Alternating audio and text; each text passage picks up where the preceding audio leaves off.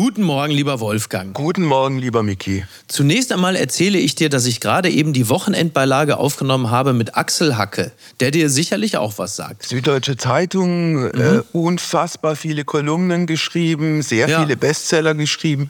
Ja. Ich hatte den auch mal in Leute und ich erinnere mich, er hat, glaube ich, vor ein paar Jahren mal was gemacht zum Thema Zivilcourage. Mhm. Und das und Anstand, war sehr beeindruckend. Ja. Genau, Anstand. Ja. Vermeintlich altmodische Werte. Genau, jetzt hat er über den altmodischen Wert der Heiterkeit geschrieben. Aha. War sehr schön, hat sehr viel Spaß gemacht. Und ich dachte, das wäre doch auch mal wieder ein, ein Gast für dich. Ja, total. Irgendwie fühlt, sich, irgendwie fühlt sich das gut und stimmig an. War so mein Gedanke. Und jetzt ein zweiter Gedanke, den ich äh, dir natürlich nicht vorenthalten möchte. Also es ist ein 1a und ein 1b-Gedanke. Erstmal der 1b-Gedanke. Wie hast du das aus der Bayern im DFB-Pokal verfolgt? Ich habe nur die zweite Halbzeit gesehen, mhm. weil ich dachte, ach Gott, ich gucke mal internetmäßig, wie es zur Halbzeit steht. Mhm. Dachte, na, würde sich lohnen, vielleicht dann doch. Und dann gucke ich mir das an und es war wie, wie eine Zeitreise in das letzte verlorene Pokalspiel äh, gegen Freiburg zu Hause, mhm. auch mit irgendeinem so Last-Minute-Treffer.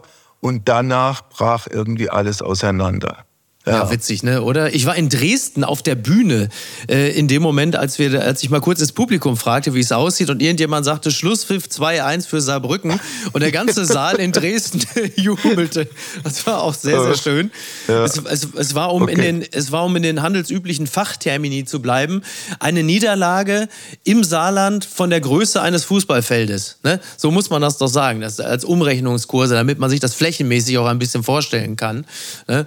Und äh, Punkt 1a, und das ist natürlich ganz wichtig, Wolfgang, jetzt da wir reden, ist das Spiel ja noch nicht gespielt. Das heißt, die Menschen, die später das Heimspiel hören, werden ja wissen, wie es ausgegangen ist. Das Spiel Dortmund gegen Bayern. Ja. So, ich bin natürlich sehr vorfreudig, weil die Borussia schon sehr lange jetzt nicht mehr verloren hat äh, der FC Bayern wiederum angeknackst ist nach dem Spiel gegen Saarbrücken.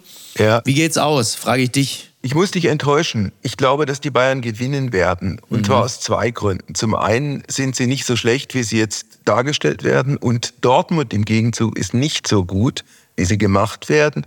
Und zum anderen, Bayern München hat immer in solchen Situationen eine brutale Reaktion gezeigt.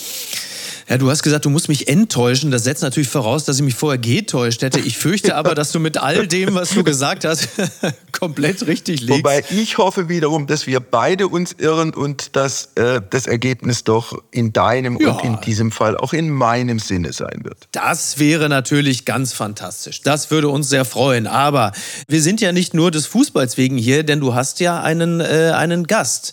Und der ist wer? Ein total spannender Mensch, Gianni Jovanovic, kommt äh, aus einer Sinti- und Roma-Familie, ist unter sehr, sehr armen und schlechten Bedingungen groß geworden. Seine erste bewusste Kindheitserinnerung ist die mit vier Jahren an einen Brandanschlag auf das okay. Haus der Familie ist dann in einer sehr autoritären Familie auch groß geworden, mit einem sehr autoritären Vater, ist dann mit 14 Jahren, ein Junge mit 14 Jahren zwangsverheiratet worden, hat dann, aus dieser Verbindung sind dann auch zwei Kinder entstanden und das alles vor dem Hintergrund, dass Gianni eigentlich schwul ist. Irgendwann hatte er sein Coming Out. Ergebnis, äh, die Familie oder Teile der Familie haben ihn verstoßen und bedroht. Er ist dann trotzdem auf eine ganz erstaunliche Art und Weise unter diesen wirklich beschissenen Lebensbedingungen einen beeindruckenden Weg gegangen, ist heute eigentlich fast sowas wie seine eigene Marke geworden, moderiert Fernsehsendungen, hält Vorträge, ist in dieser äh, Gender Diversity Szene eine richtig große Nummer. Und mit ihm zu reden macht wirklich sehr, sehr viel Spaß, weil er ein offener, ein wacher und vor allem auch ein sehr spontaner Typ ist. Na, dann freuen wir uns äh, sehr darauf, ihn kennenzulernen und ich freue mich sehr auf euer Gespräch, Wolfgang. Schönen Tag und tschüss. Dir auch. Tschüss. Es ist Sonntag, der 5. November. Apokalypse und Filterkaffee. Heimspiel. Das Interview am Sonntag. Mit Wolfgang Heim. Er gehört zur Ethnie der Sinti und Roma und hat sein Leben unter schwierigsten Bedingungen gemeistert. Er war auf der Sonderschule, er wurde zwangsverheiratet, er hat sich als schwul geoutet, wurde verstoßen und ist heute LGBT-Aktivist, hält Vorträge, gibt Workshops und gelegentlich auch Interviews. Herzlich willkommen, Gianni Jovanovic. Hallo, lieber Wolfgang. Gianni, wir haben uns vor gut zwei Jahren das erste Mal gesehen. Das war damals ja, eine Geschichte, die ich für den SWR gemacht habe, ein Podcast Erzähl mir was Neues. Ja. Tür ging auf, in dem Fall ging keine Tür auf, weil wir waren unter Corona-Bedingungen geschaltet. Mhm. Also du erschienst auf dem Monitor und wir mussten von 0 auf 100 gehen. Mhm. Und in meiner Erinnerung hat unser Gespräch damals sehr gut funktioniert. Wie war es bei dir? Ja, genau. Ich hatte erst so ein bisschen Bedenken, weil ich gedacht habe, okay, wir beide sind ja wirklich komplett verschieden, so auch was so unsere ja, unsere alltägliche Lebensrealität ist und auch vor allen Dingen auch, wie wir so positioniert sind. Und da habe ich so ein bisschen erstmal so Schiss gehabt, habe ich gedacht, oh Gott. Und dann äh, irgendwie die ersten 30 Sekunden dich zu erleben, war dann schon sehr, sehr gut, weil ich mich dann schon am Ende doch mit dir sehr, sehr wohl gefühlt habe im Gespräch. Dann sind wir gemeinsam sehr guter Hoffnung, dass es heute genauso wird. Genau. Ich habe mich dann gefragt, was ist mir äh, aus diesem Gespräch von damals noch in Erinnerung? Was ja. mir am eindringlichsten in Erinnerung geblieben ist, war deine Schilderung, warum dieses Z-Wort auch ja. für dich ganz persönlich eine, eine Beleidigung ist. Ja, darüber haben wir aufgesprochen. Das war ja auch im Zuge dieses ganzen letzte Instanzskandal da vom WDR. Das war, lief da irgendwie so auch mit warum wir auch, auch nochmal explizit über dieses Wort geredet haben, was ja auch zu dem damaligen Zeitpunkt ja auch noch, glaube ich, mehr irgendwie von der Gesellschaft toleriert worden ist als jetzt, habe ich so das Gefühl, zumindest so in meinem Umfeld. Ja. Ähm, ja, das ist natürlich eine rassistisch konjunktuierte Fremdbezeichnung, die nicht schön ist und die einfach jemanden ja in eine kriminelle und in einer stereotypisierten äh, Ecke stellt, wo ich einfach selber auch persönlich nicht hingehöre. Deshalb dieses Wort ist doof. Dann ist mir noch in Erinnerung geblieben, dass du einen Beruf gelernt hast, der da heißt Dentalhygieniker. Und ehrlich gesagt, yeah. ich wusste bis dato überhaupt nicht, dass es diesen Beruf gibt. Ja, also ich habe Dentalhygiene und Präventionsmanagement studiert sogar. Ich habe einen Bachelor gemacht. Und dieser Beruf umfasst sich eigentlich mit Prävention.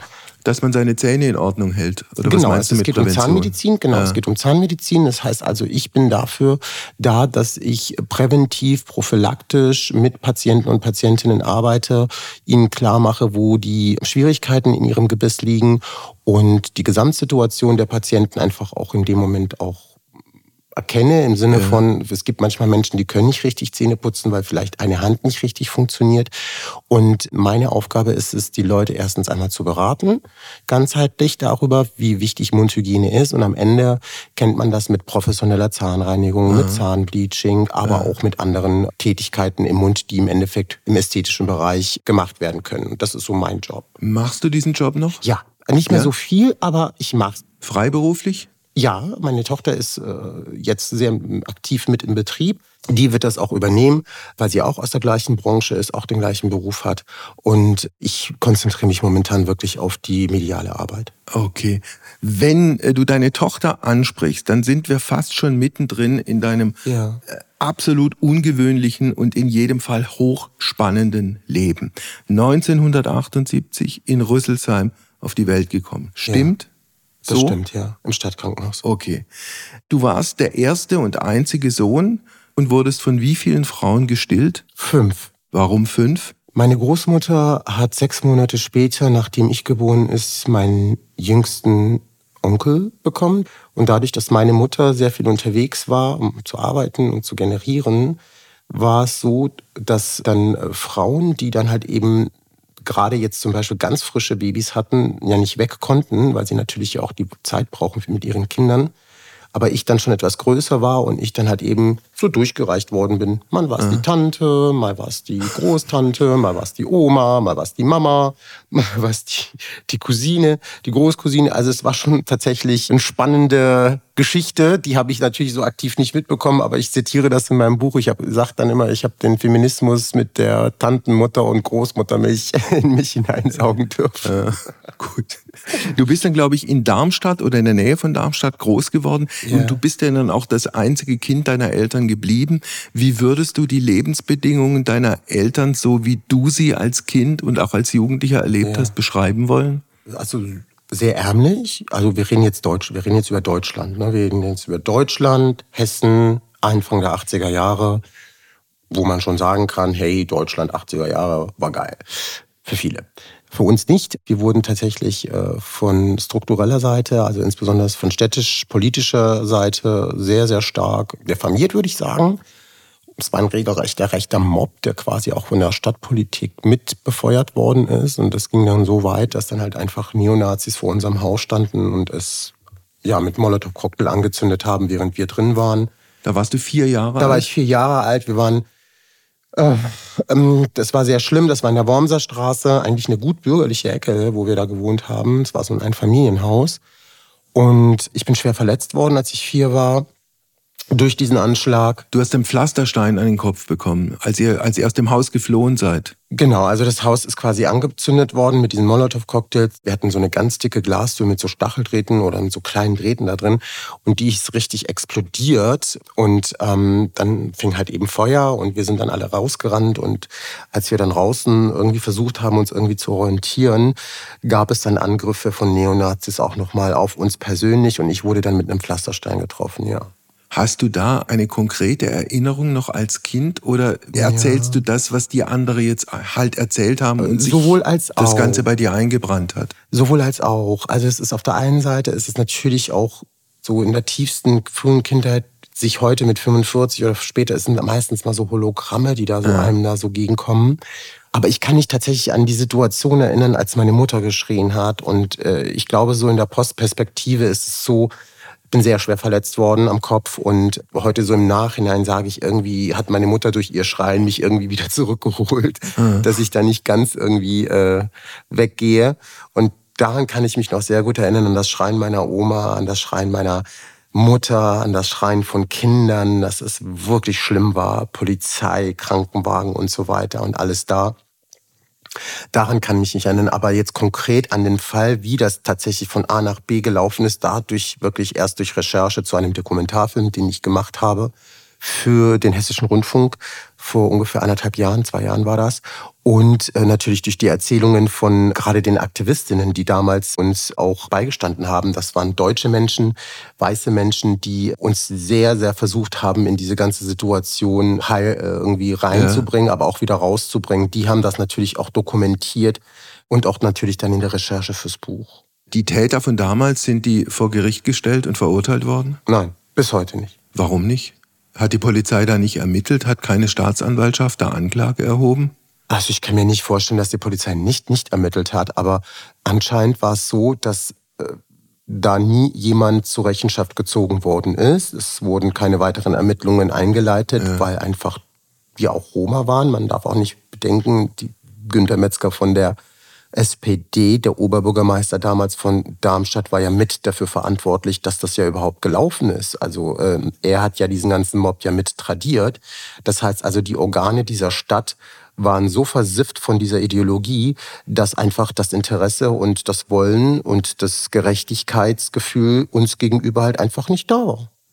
Bis heute hat sich keiner auch von der Familie Metzger auch dafür gerechtfertigt oder entschuldigt. Ja. Im Gegenteil, die Kinder haben ganz groß Karriere gemacht in Politik, weit auch ebenfalls in Politik, aber auch in Industrie und in Radiostationen und wo ich mir dann denke, hm, denen geht's ganz gut, aber was aus uns geworden ist, ist überhaupt nicht wichtig und äh, zu vergessen, was die eigenen Eltern getan haben und die Verwandten schon vorher mit unserer Gruppe, es zeigt einfach dafür, wie ja, wie die Menschen halt einfach so drauf sind, ne? Du hast, äh, oder ich habe eingangs unseres Gesprächs gesagt, du warst auf der Sonderschule. Warum bist ja. du auf die Sonderschule gekommen und nicht auf eine ganz normale äh, Grundschule? Weil das Bildungssystem für damals und auch heute zum Teil immer noch Roma nicht in einer gewissen Klassengesellschaft sehen möchte. Das heißt, weder in der Arbeiterinnenklasse noch in irgendeiner mittleren Klasse noch in einer Bildungsbürgertum, bürgerlichen Klasse, wie auch immer. Das heißt also, die Struktur im Bildungssystem ist darauf ausgelegt, dass Sinti und Roma-Kinder besonders schult werden und zwar nicht nur seit den 80er Jahren, sondern so schon viel, viel vorher. Ja. Ich war vor ein paar Jahren hier in Dortmund in einem Workshop, wo ich in einer Förderschule oder Sonderförderschule, sagt man heute, einen Workshop gegeben habe für Lehrer und Lehrerinnen. Und äh, von dieser Schule waren 200 Kinder und von diesen 200 Kindern waren 67 Roma-Kinder. Mhm. Und äh, das ist nicht nur in Dortmund so, das ist in Köln so, das ist in München so, das ist in Frankfurt so. In jeder Stadt, wo es im Endeffekt dieses System gibt, sieht man einfach, dass ganz viele Roma beziehungsweise auch Kinder mit Migrationshintergrund in solchen Schulen landen.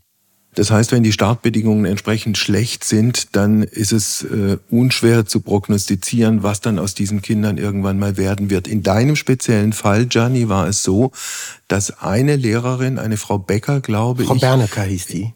Frau Bernecker, Entschuldigung, Frau Bernecker insofern eine zentrale Rolle mhm. gespielt hat, weil sie gesagt hat, dieser Junge ist intelligent, der hat Fähigkeit, ja. der hat Talente und der ist auf der Sonderschule völlig falsch.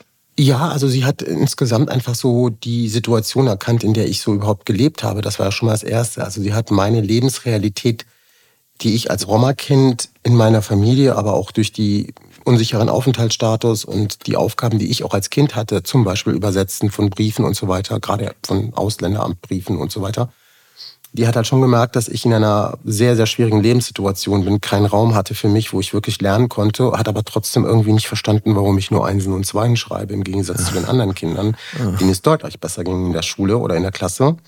Und daraufhin hat sie gesagt, Gianni, das kann nicht sein, bei dir ist noch so viel drin und so viel Potenzial. Ich möchte gerne, dass du einen Test machst. Ich möchte gerne, dass du an diesem Programm mitteilst für die Übergangsklassen in die Hauptschule. Und dann habe ich diesen Test gemacht und habe den dann quasi geschafft und Aha. konnte dann, äh, Gott sei Dank, ab der achten Klasse dann in die Hauptschule rüberwechseln. Okay, dann Hauptschule, dann Realschule oder Gymnasium und schlussendlich ja auch ein, ein Studium mit ja. diesem Bachelor-Abschluss als Dentalhygieniker? Genau, ja. Klingt geradlinig, aber war es vermutlich nicht. Nein, weil halt einfach auch viele Barrieren da waren. Also so im Sinne von gerade im Studium jetzt auch so, dass ich halt einfach gemerkt habe, dann weil dieses Studium, das ist jetzt nicht nur Zahnmedizin, sondern da geht es auch ganz viel um Sozial. Ja, also es geht um Erziehungswissenschaften einfach auch oder um Ethik zum Beispiel und Philosophie zum Beispiel. Da ist auch ganz viel drin gewesen. Und da habe ich dann schon gemerkt, dass dann so die Materialien, die man ja so in, in der Uni hatte, schon ziemlich eurozentrisch weiß waren und es keine Perspektiven von nicht weißen äh, mhm. Philosophinnen oder von von, von, von Ärzten oder Ärztinnen gab zu dem Thema. Also ich habe mich einmal mit einem meiner Professoren wirklich angelegt. Das war Philosophie. Da hat er die ganze Zeit Kant, Kant in den Mund genommen und hat Kant so hochgejubt und Kant hochge äh, hin und her. Und wir sollten, und ich habe gesagt, Entschuldigung, aber ich werde mich weigern, irgendetwas über Kant zu machen oder zu schreiben, weil ich einfach weiß, wie verantwortlich auch seine Vorträge in Universitäten, seine Bücher und alles das und äh, was er da auch in der damaligen Zeit auch ähm, zum Thema Rasse in Anführungszeichen ähm, publiziert hat, einfach eine ganze Gesellschaft auch, auch versifft hat an, mit dieser Ideologie. Und deshalb habe ich mich geweigert. Und mhm. äh, das gab erstmal eine Riesendiskussion, aber das war ganz gut. Aber der hat es dann irgendwann mal wahrgenommen und ich durfte dann alternativ über Mai Ayim schreiben. Okay. äh, eins noch kurz zu, zu Kant. Also äh, Kant ist, glaube ich, nicht der einzige Philosoph, der, wenn man genauer hinguckt, dann Dinge getan hat in seinem Leben, die nicht so toll waren, was aber im Falle Kant nichts daran ändert, dass er der Pionier der Aufklärung war. Anyway, eins noch zu, dein, zu deinem Vater oder zu deiner Familie. Ja. Wart ihr permanent von Abschiebung bedroht, weil ja. ihr keine deutsche Staatsangehörigkeit hattet? Ja, bis heute. Also mein Vater auf jeden Fall. Mein Vater hat bis heute eine Duldung. Der hat bis heute keine unbefristete Aufenthaltserlaubnis. Er ist serbischer Staatsbürger. Und ähm, er hat nie wirklich den, die Möglichkeit gehabt, sich hier in diesem Land auch wirklich mit seinen eigenen, eigenen gesamten Ressourcen, die er auch zur Verfügung hat, zum Beispiel Arbeitskraft, zu integrieren, weil er einfach keinen Job bekommen hat, weil er immer ja. entweder einen Asylstatus hatte oder irgendwie eine Duldung hatte, die drei oder sechs Monate verlängert worden ist. Und die meisten Menschen zu der damaligen Zeit oder aber auch bis heute einfach nicht bereit sind, Leute einzustellen, die unsicheren Aufenthaltsstatus haben. Wie ist es bei dir? Du hast die deutsche Staatsbürgerschaft? Die habe ich bekommen. Ich habe die bekommen, als ich 18 geworden bin. Also ich bin quasi als äh, Migrant geboren worden in Deutschland, also mit der jugoslawischen Staatsbürgerschaft damals. Und als ich dann 18 war und quasi meine Ausbildung äh, beendet habe, zeigen konnte, dass ich selbstständig Geld verdiene, zur Schule gegangen bin, mehr als acht Jahre die Sprache beherrsche, hat man dann die Einbürgerung durchgeführt, ja. Okay.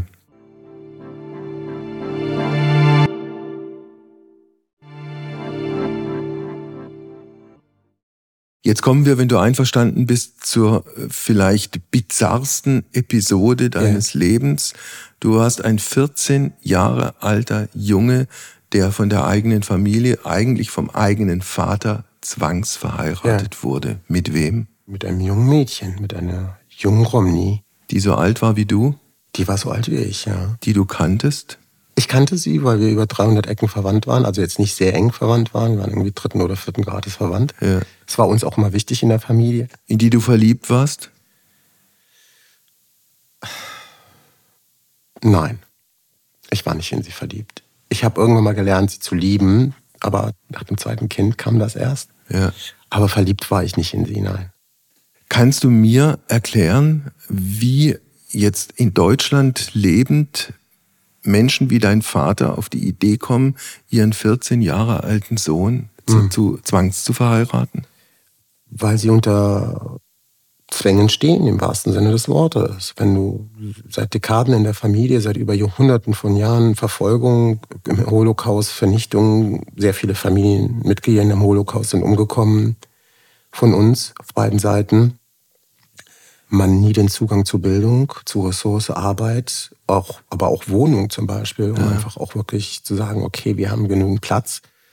Kunst, Kultur, also all diese ganzen wichtigen Dinge, die wir brauchen, um Mensch zu sein in einer Gesellschaft, wenn du da segradiert wirst, gerade im Bildungssystem, und das ist, glaube ich, das größte Problem, weil ohne Bildung wird schwierig, also im Sinne von Ausbildung, Studium, Schulabschluss, sowas, dann wirst du halt einfach für dich und für deine Familie einfach Schwierigkeiten in, einem, in einer modernen Gesellschaft, so wie unsere in Anführungszeichen, monetär, Ja. also monetär zu werden, also Geld zu generieren, Ressourcen zu schaffen. Und das hatte halt einfach zur Folge, ich bin noch ein Einzelkind, was sehr selten ist.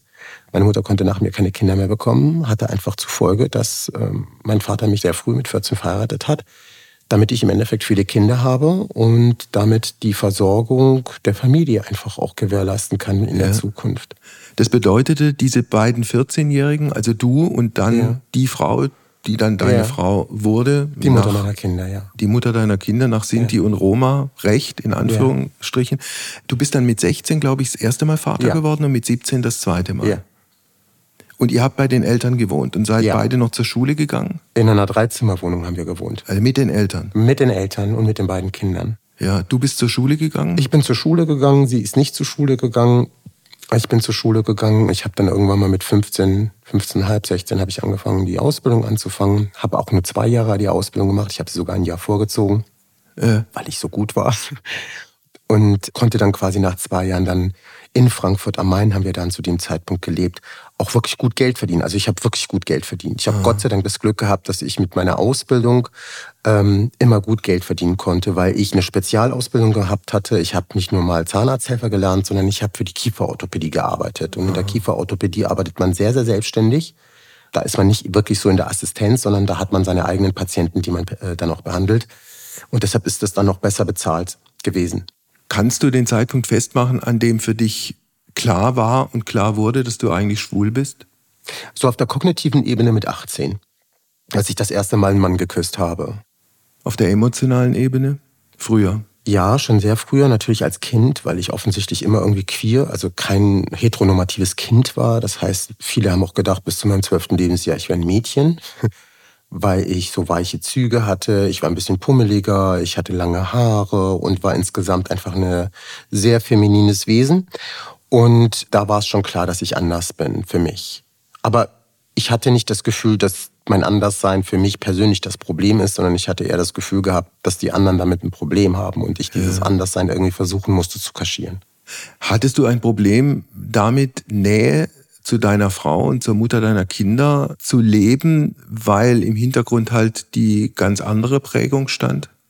Ich hatte Probleme, was den sexuellen Akt betrifft. Wenn das um eine sexuelle Nähe ging, bei mir irgendwann mal nicht mehr. So nach dem zweiten King, so mit 18, 19, als es mir auch, wie gesagt, auf der kognitiven Ebene bewusst war, hat auch mein Körper einfach auch nicht mehr funktioniert. Aber emotional habe ich schon mit meiner Frau oder Ex-Frau Nee, ich war schon sehr für sie da. Nee, nee, also ich war schon sehr liebevoller und aufmerksamer und supportiver Mensch und ich war anders als andere Roma-Männer, die ich kannte und die auch meine Eltern kannten und es war denen auch nicht immer genehm, dass ich so liebenswert und verständnisvoll und schützend so meiner damaligen Frau gewesen bin.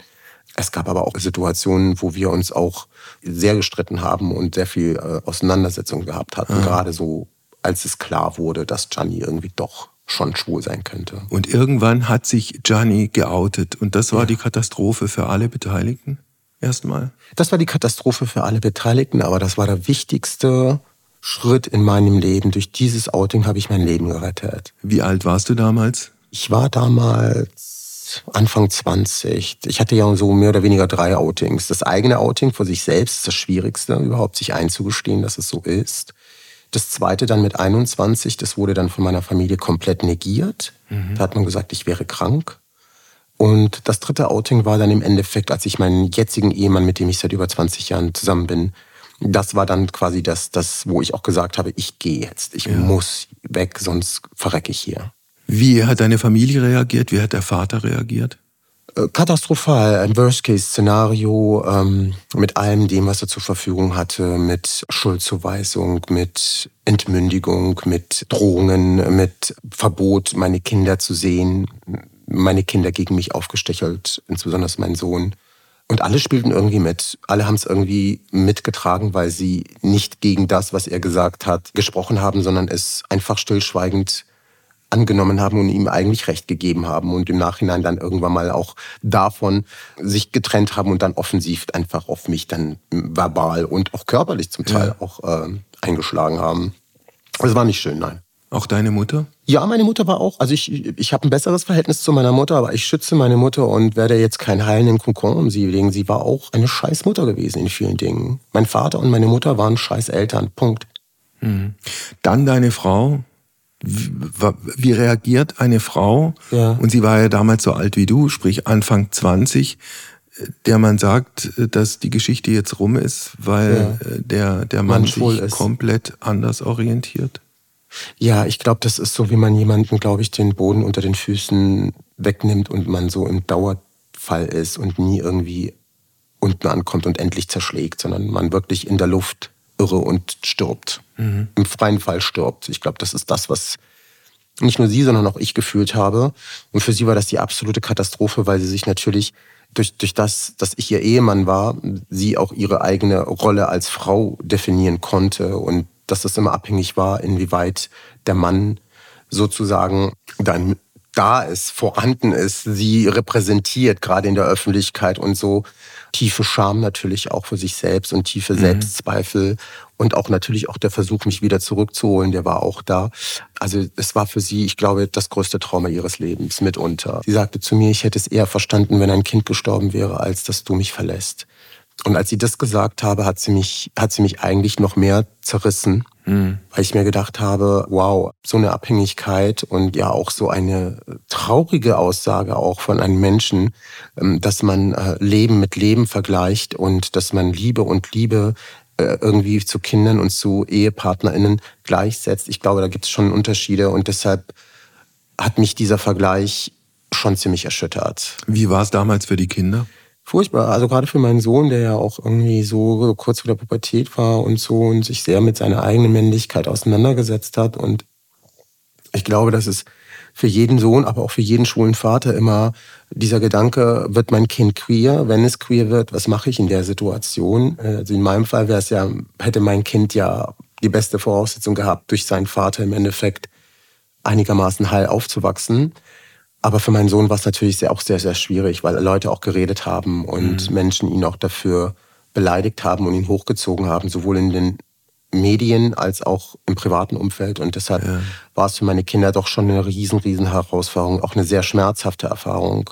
Wenn wir jetzt ins Jahr 2023 gehen, es gibt eine sehr anrührende ähm, Videosequenz, die man sich im Internet angucken kann bei YouTube. Mhm. Du im Gespräch mit deiner Tochter hm. Vanessa. Das stimmt, ja. Und es ist, es wird sofort klar, das ist eine ganz liebevolle, harmonische ja. Verbindung zwischen euch beiden. Mit ja. anderen Worten, bei deiner Tochter hast du es geschafft, das ist ein, wenn du so willst, ein großes Kompliment ja auch, ja. eine schöne Beziehung bis heute zu haben. Gilt das bei auch meinem für Sohn dein, auch. Also bei meinen gilt Kindern, das auch für deinen Sohn? Ja, ja, ja. Also ich habe zu meinem Sohn, dadurch, dass er ja ähnliche Erfahrungen gemacht hat wie ich, retraumatisiert er mich in vielen Situationen auch, weil er mir meine eigene Geschichte, die eigentlich schon längst vorbei ist, immer wieder in meine Gegenwart holt und mich damit einfach auch immer wieder triggert.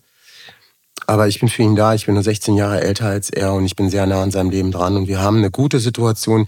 Klar streite ich ab und zu mal mit meinem Sohn und äh, ich streite auch ab und zu mal mit meiner Tochter, gerade wenn es, äh, ich meine, ich arbeite mit meiner Tochter zusammen. Also es ist nicht so, dass wir jetzt immer jeden Tag Friede, Freude, Eierkuchen haben und dadurch, dass wir halt vielleicht auch so nah sind, ist auch vielleicht die gewählte Sprache anders ja. und das Acting miteinander einfach anders, der Umgang miteinander anders. Aber es ist nicht so, dass meine Kinder mir gegenüber disrespectful sind oder mhm. nicht wertschätzen, was ihr Vater erreicht hat und nicht verstehen, dass ihr Vater ein guter, ein guter Vater ist. Also beide Kinder konnten akzeptieren irgendwann, ja. dass du äh, mit einem anderen Mann verheiratet bist, ja. dass du mit einem anderen Mann zusammenlebst. Ja. Gilt das auch für deine Frau? Ja, oder deine Ex-Frau? Ja, sie hat ja. das akzeptiert. Äh, mittlerweile macht sie ihre eigenen Witze damit. Ich weiß, dass, warum sie diese Witze macht. Die braucht sie als Coping-Strategie, so im Sinne von. Ähm, nein, aber sie kommt damit klar. Ich meine, es ist jetzt auch 20 Jahre her. Es gibt Momente, es gibt Momente, wo es uns das immer wieder erwischt, wo wir ja. dann irgendwie streiten und sie mir dann Vorwürfe macht und so dies und das und jenes und wo sie sagt, hey, du hast die Familie verlassen, dies, das und jenes. In dem Moment äh, muss ich dann einfach gucken, was ich tue. Also meistens drehe ich mich um und gehe oder sage einfach, ey, du redest wieder völligen Quatsch. Ähm, mhm. Bleib mal auf den Tatsachen, warum wir jetzt streiten und holen jetzt nicht die alten Sachen aus dem Keller. Ich habe dich nicht verlassen wegen einer anderen Frau oder weil ich, keine Ahnung, jetzt irgendwie wie ein Vagabund durch die Gegend irgendwie rummachen wollte. Nein, ich bin ein schwuler Mann. Und ich habe das Recht, äh, mit einem Mann, den ich liebe, sowohl körperlich als auch geistig, dass ich mit ihm zusammen bin. Und vor allen Dingen hast du das Recht, nicht angelogen zu werden. Und du hast das Recht, auch dich frei zu entwickeln und einen neuen Partner oder neue Partnerin zu finden und nicht dein ganzes Leben lang äh, angelogen zu werden und dir Gedanken zu machen, wenn dein Mann vielleicht eine Stunde später nach Hause kommt, ob er nicht gerade irgendwie auf einer Glory Hole sitzt.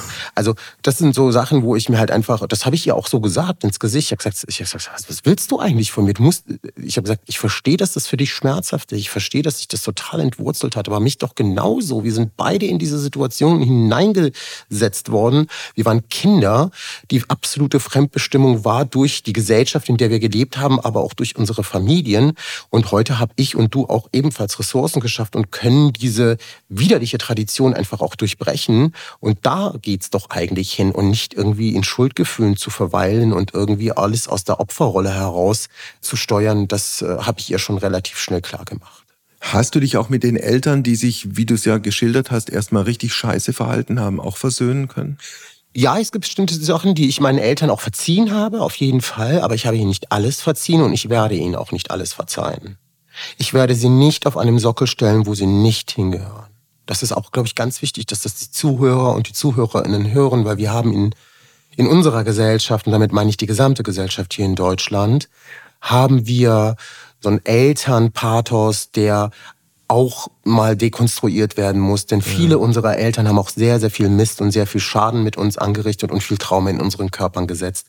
Und ich glaube, dass man schon irgendwie in einer gewissen Art und Weise versuchen muss, also ich habe das jetzt für mich so gemacht. Ich weiß nicht, ob andere Menschen das können. Ich habe auch Freundinnen, die sagen, nee, ich will mit meinen Eltern gar keinen Kontakt haben, weil der Schmerz so tief ist und wir so verletzt sind und es nie wieder zu einer Beziehung kommt. Für mich war es aber schon wichtig, weil trotz dieser ganzen schlimmen Dinge, die passiert sind, bin ich das Kind meiner Eltern und ein, das, das Kind Gianni in mir liebt seinen Vater und seine Mutter wahnsinnig. Ja. Auch wenn die völlig einander Waffen haben. Aber also ich glaube, das geht ganz vielen Menschen so. Äh, und das war mir wichtig, dass ich sage, diese Ambivalenz, die da stattfindet, dass das ein sehr menschliches, emotionales Gefühl ist und dass ich mich dem widmen muss.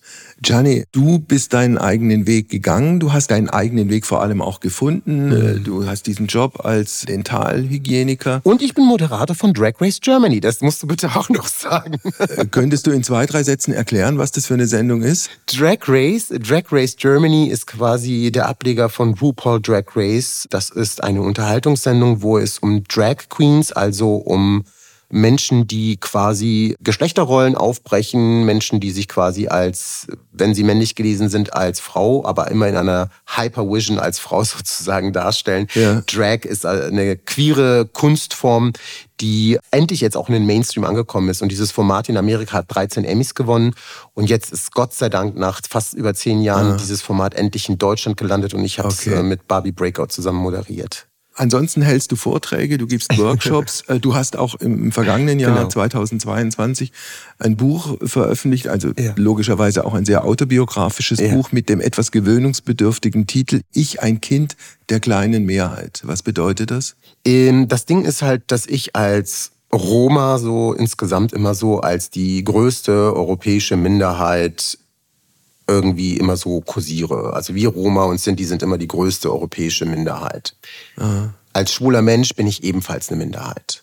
Als jemand, der mit 32 Großvater geworden ist, bin ich auch eine Minderheit. Jemand, der vom Sonderschüler zum Bachelor äh, den Aufstieg geschafft hat, bin ich auch eine Minderheit. Und ich denke mir so, entschuldige mal bitte, Minderheit? Wieso denn Minderheit? Also das klingt alles irgendwie so minderwertig, nicht gesehen. Und wir reden doch nicht von Minderheiten, von Menschen wie beispielsweise Menschen, die eine Behinderung haben. Wir haben in Deutschland über 10 Millionen Menschen und fast über 90 Prozent dieser Menschen haben ihre Behinderungen erworben. Das heißt, wir reden nicht von 10 Millionen Minderheiten, sondern wir reden von 10 Millionen Menschen. Das ist eine Riesenzahl. 10 Millionen Herzen und Probleme, die jeden Tag auf der Straße stattfinden, aber auch von Sintize und Romja zum Beispiel. Die werden auch immer gerne als Minderheit gesetzt. Queere Menschen, schwule Menschen, lesbische Menschen werden als Minderheit angesetzt. Und ich habe mir gedacht, das kann nicht sein. Wir sind ja. keine Minderheit, sondern wir sind eigentlich ein sehr, sehr großer und wichtiger Bestandteil dieser Gesellschaft, die schon die Gesellschaft schon immer geprägt hat und mitgeformt hat. Also sind wir, um es zu verpositivieren quasi, ist mir dann quasi dieses Wort kleine Mehrheit eingefallen. Okay.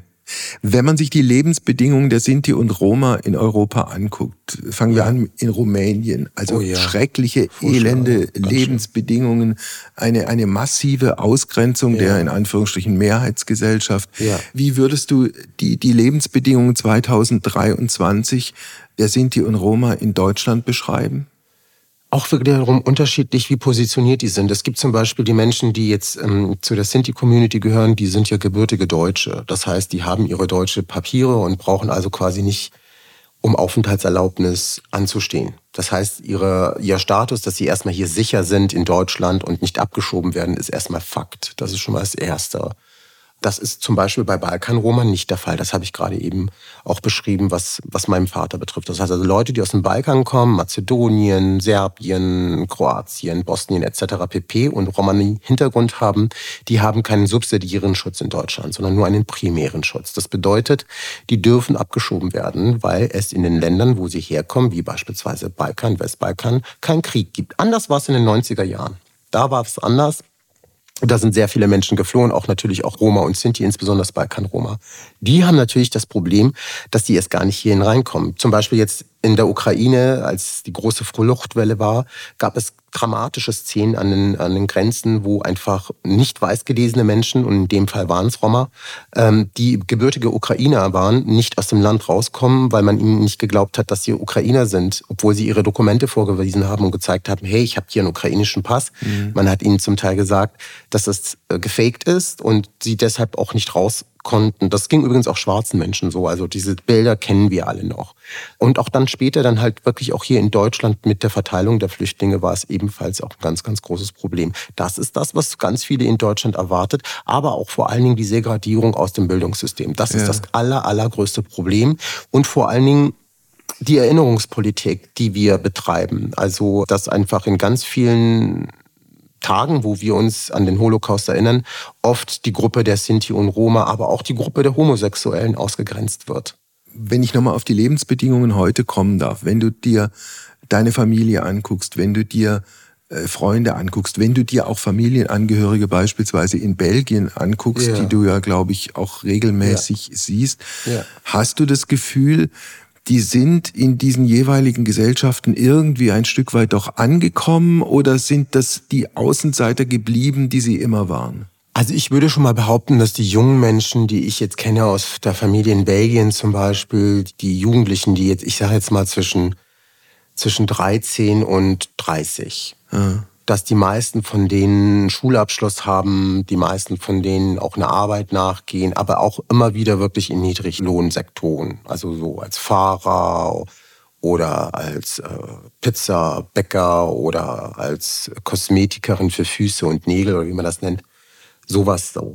Aber ähm, ich bemerke jetzt nicht unbedingt also es ist jetzt nur aus meiner Gruppe, ne? ich rede jetzt nur von meiner Gruppe, ja. nicht allgemein von Roma in, in Deutschland, dass da jetzt zum Beispiel Ärzte und Ärztinnen oder Anwälte und so weiter, also wirklich auch Berufe jetzt im höheren Bereich, dass da halt einfach kaum es Repräsentative gibt. Anders sieht's wiederum aber hier bei ganz vielen anderen Roma. Zum Beispiel kenne ich ähm, hier in Berlin ganz viele, die auch sehr viel politische Arbeit machen, die zum Teil auch habilitiert haben, promoviert haben, sehr viele Schauspielerinnen es darunter gibt, Sängerinnen, Künstlerinnen, ganz viele, Autoren, aber auch Menschen, die als Krankenschwester arbeiten oder auch wirklich äh, BWL studiert haben und da irgendwie im Finanzmarkt zu Hause gefunden haben. Ja. Also die gibt's auch. Aber man muss immer noch sagen, leider Gottes, dass ganz, ganz, ein ganz großer Teil, zumindestens der Menschen, die ich kenne, nicht dieses Privileg haben, in diesen Berufen zu sein. Hast du denn das Gefühl, dass die sogenannte Mehrheitsgesellschaft gerade in Deutschland in den letzten Jahren offener geworden ist, toleranter geworden ist, verständnisvoller geworden ist? Ich habe das Gefühl, dass Menschen, die zu einer kleinen Mehrheit gehören, ob es Roma sind oder queere Menschen oder Transmenschen, Menschen mit Behinderungen, dass wir sichtbarer geworden sind und dass wir mehr quasi den Diskurs mitgestalten auch wollen. Wollen. Ob wir es dann können, ist die andere Sache. Also ich glaube schon, dass wir sichtbarer sind und dass die Menschen, glaube ich, sensibler geworden sind für bestimmte Dinge und dass Menschen auch, auch die Sorge auch manchmal haben, wenn sie fragen zum Beispiel, ey, darf ich das sagen? Oder dann sehe ich da eigentlich einen positiven Willen, weil ich denke mir, die Mensch, vielleicht will diese Person mich nicht verletzen und deshalb fragt sie mich und das ist doch super. Dann kann man da was Gutes reinsetzen. Aber es gibt auch noch ganz viele Leute, die halt gerade jetzt, auch wenn etwas sichtbar ist, dann halt einfach auch immer die andere Seite auch noch mal lauter wird und ja. das halt immer wieder dieser Kampf ist zwischen gesehen und gesehen werden, Teilhabe. Das ist halt einfach ein ständiger Kampf. Ich glaube, das ist für ganz viele Menschen, die hier marginalisiert sind, das Problem. Und ähm, ich denke nicht, dass es besser geworden ist in der Mehrheitsgesellschaft, was die Empathie und was vielleicht auch so eine politische Lobby betrifft. Das fehlt uns tatsächlich noch. Da braucht es äh, auf jeden Fall noch ganz, ganz viel. Aber ich glaube schon, dass die Menschen heute anders hinhören. Ich hoffe zumindestens. Ja, dieser Faktor Abneigung, Ablehnung, äh, wollen wir nichts mit zu tun haben, Hass möglicherweise auch. Äh, ja. Ist das ein, ein Faktor, der, der nach wie vor da ist und möglicherweise ja. auch verstärkt worden ist in Immer. und durch die sozialen Medien? Immer, immer, auf jeden Fall, klar, das wissen wir ja. Aber so geht's ja, also das ist ja ein gesamtgesellschaftliches Problem, dieses, was im Netz abgeht. Für mich ist es so, ich versuche das immer auch da zu lassen. Schwierig wird's, wenn es im analogen Leben auf dich zukommt, weil das Problem ist, wenn halt im Netz dann halt wirklich Leute sich wirklich verabreden, wie in Ungarn oder in Bulgarien, um ganze Roma-Dörfer auszuloschen, dann haben wir ein Problem dann haben wir in Europa ein Riesenproblem. Also dann müssen wir gucken, dass wir im Endeffekt wirklich mit dem Polizeiapparat oder mit dem Rechtsstaat einfach dagegen ankämpfen, dass Menschen, die faschistoid sind und andere Menschen in Pogrom-ähnliche Verhältnisse wiederführen, dass, dass wir da einfach auch europäisch, und da ist auch Deutschland auch ganz vorne mit dabei, äh, einfach da auch wirklich ein Veto einlegen und sagen, ja. es kann nicht sein, dass ihr mit der größten Minderheit oder mit der größten kleinen Mehrheit dieses Kontinentes so umgeht, weil es geht ja auch um europäische, demokratische, pluralistische Rechte vor allen Dingen ja auch, die jeder und jeder hat. Wenn du zum Schluss unseres Gespräches diesen einen berühmten Wunsch frei hättest, die eine Möglichkeit hättest, ja. Dinge in deinem Sinn zu verändern, was würdest du als erstes machen oder als erstes angehen? Also gesamtpolitisch würde ich mir Teilhabe wünschen, also wirklich Teilhabe für marginalisierte Gruppen in unserem Land, für Menschen mit Behinderungen, für Transpersonen, für queere Menschen, für Sinti und Romja, dass halt einfach wirklich wir lernen, dass wir vielleicht gerade Räume, wo wir auch was gestalten und auch wo wir Strategien denken, um noch demokratischer und einfach bessere Menschen zu werden, dass wir diese Menschen mit am Tisch haben und deren ihre Perspektiven zulassen. Teilhabe, das wünsche ich mir auf jeden Fall gesamtpolitisch. Und privat wünsche ich mir, gesund zu bleiben. Einfach, dass, dass ich gesund bleibe, dass mein Kopf funktioniert, dass ich Menschen habe, die mich lieben, die ich liebe, die ich umsorgen kann.